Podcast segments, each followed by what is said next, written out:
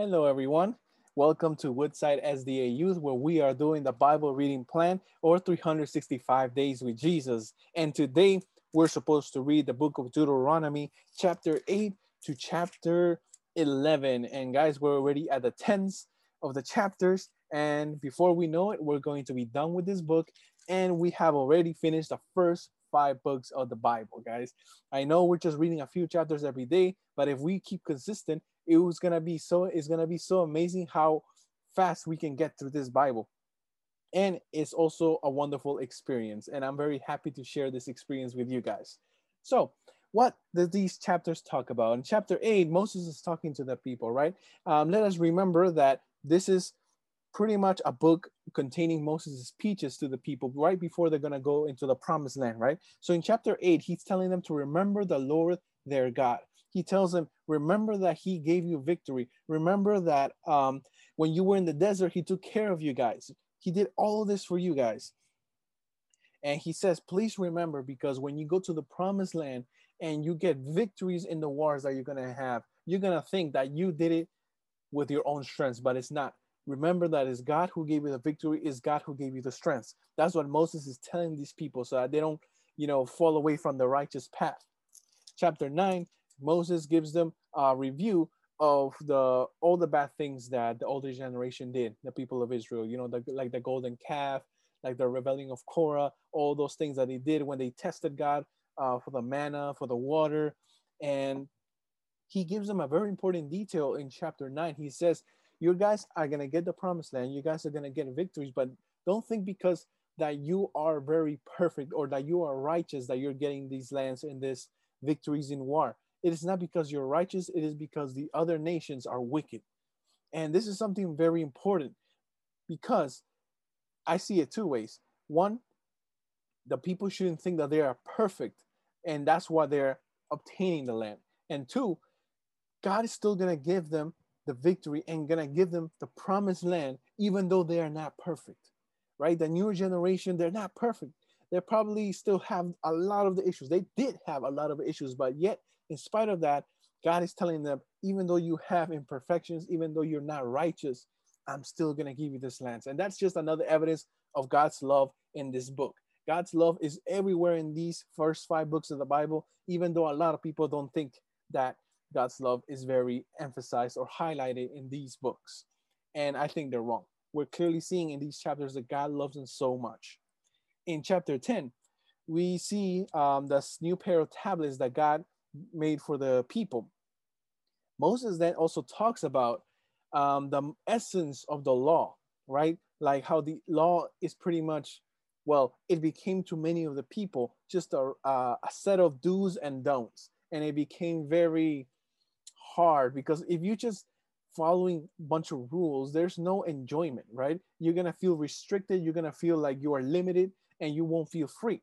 But here Moses reminds the people that the essence of the law is that you love the Lord and that you walk in all his ways and you you know you just love him and that is the point that's the point of the law that you love god and as a result you're going to follow all these wonderful things that god tells you to do you know it shouldn't be hard for you to not kill, right? It shouldn't be hard for you to not lie. Well, for most of us, it is, you know, but God is asking you, please love him. If you love him, you'll receive his spirit and you're going to be able to fight, fight against the temptation to do all those bad things. And also gives us a very important detail about circumcision that the most important uh, part of circumcision is not the physical aspect, but the circumcision of the heart. And that is something very wonderful that I would like to keep studying. Chapter 11 we see that God rewards obedience. God, um, actually, in chapter 11, what's very wonderful is that after God spends so much time reminding the Israelites of um, everything he did for them, he then tells them, therefore, please obey me. I did this for you guys. I gave you guys food. I protected you. I, you know, I helped you overcome. And I I gave you a victory over many wars. So please, after I did all of this, can you please just obey me? Right? It's not that God says, obey me right now before I do anything to you. No, I think after everything I've been reading in the first five books, that when you are in trouble, God first saves you And then he says, What would you do now? Now that I saved you, now that I gave you that job that you wanted, now that I gave you everything you need, would you please follow me? You know, God does all the saving first, and then it is your choice to accept the saving or not. So, guys, that is just a wonderful reading. Let us go to the three points. What new things I learned? And I, one of the thing, one of the things I learned, I kind of already mentioned, is in chapter nine. It um, this I never saw it like this before. I don't think I ever read this chapter before, chapter nine, but I never thought about it like this. I used to think, oh, the newer, younger generation were much more, you know, more righteous than the last previous one, and that's why they're, they're they have been given permission to go into the promised land. They're more righteous, and that's why they God told them that He will take them to Canaan, to the promised land, give them victories in the wars. But here says it's not because you are righteous; it is because everybody else is wicked that I'm doing this for you. That I didn't know. You know, it, it, it paints everything a different picture. The newer generation may not have been as bad as the other people, but they still weren't good, right? And they're not they're going into the promised land not because they're good, but because everybody else is worse, and because God wants to keep his promise. That is something new. I learned a new idea. It was very wonderful. So, what questions do I have? Circumcision of the heart. Is this the first time we see the circumcision of the heart? Maybe this is the first time we see it phrased. Um, but all I've seen, you know, was circumcision, the physical act of circumcision. But here it talks about the first uh, circumcision of your heart. And if you talk, and if you remember about Paul's writings, he emphasizes circumcision of the heart, which is actually the most important part. Then physically, that's just uh, you know evidence that something happened in your heart.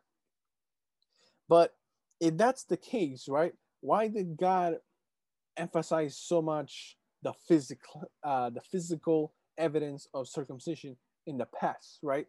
For example, when Moses was going back to Egypt in the new mission that God gave him to deliver his people, and and uh, and if many of you remember, God stopped them, and the angels of the Lord stopped them because um, he saw that Moses didn't circumcise his youngest, his oldest son, and he wanted and God wanted to kill Moses, right? Because he didn't circumcise. Why so much evidence on that if the true evidence is circumcision of the heart? I'm not sure if I'm phrasing this properly, but this, you know, asking questions will lead me to study this topic more in depth. And that's why I encourage everybody listening here to ask questions, even though you think my question may seem that I don't have faith. No, just ask the question. God wants you to ask questions. And if there's anything confusing you, don't just put it aside. Study it, talk to people, talk to your pastor, talk to your elders, talk to everybody in church, get everybody knowing because the more we ask questions, the more we learn. And that is what God wants. He wants us to learn. So, guys, what um, what did I learn? What can I apply to my life? Which is the most important part of your readings every single day. So I highlighted here something I really like. Let me see if I can find it. Okay, yes. The beginning of chapter 9, it says, um, go into this, this and this into the dispossessed nations greater and mightier than yourselves. Um, great cities and fortified cities up in heaven. So here God is telling them that you are going to go to these cities that are greater and bigger than you, and you will take over them.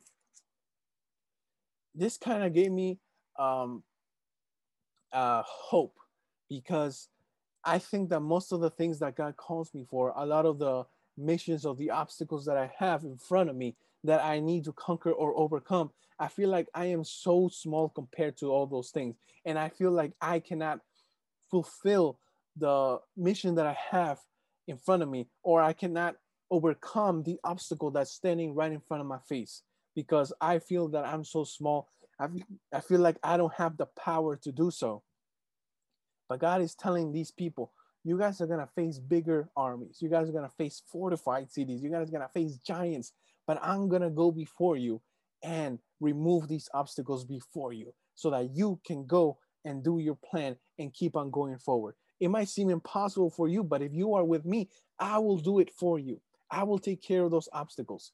And I feel like God was talking to me in this reading because I have, you know, so many obstacles in front of me. I feel like, God, I don't see myself overcoming these things. I don't see myself being victorious in this battle that I have. But God says, don't worry. If you just trust me and you let me handle the situation, I will be the one taking care of those obstacles. You might feel small, and maybe you are, but I am your God. And when you are with me, you are great. You are might because I'll fill you with your with my faith that I have. God wants to give you victory over the things that you have in front of you. Maybe your problems are big, but I love this phrase that a lot of people say is like don't tell God how big your problems is, tell your problems how big your God is. And our God is big. God can help us overcome all these problems. And even if he doesn't, we'll still focus on God. We'll still uh, be faithful to God because he has promised us a promised land. You know, the second coming, he has given us that. And he told us, keep on going forward. Keep um, working with the Holy Spirit. Keep strengthening your faith. Go until the end so that when the end comes, you will have no regrets. Guys, it has been an amazing reading. I am blessed. I hope you are blessed as well. There's going to be many more interesting chapters coming up. And like I always tell you guys, if you guys are falling a little bit behind, please do a plan to catch up because it's just a wonderful reading. And, you know, if you have any ideas, any questions, please uh, feel free to message us so that we can discuss. Maybe you know someone who's reading the um, the Bible with you, who is doing this challenge with us and has questions, and you don't know how to answer their question.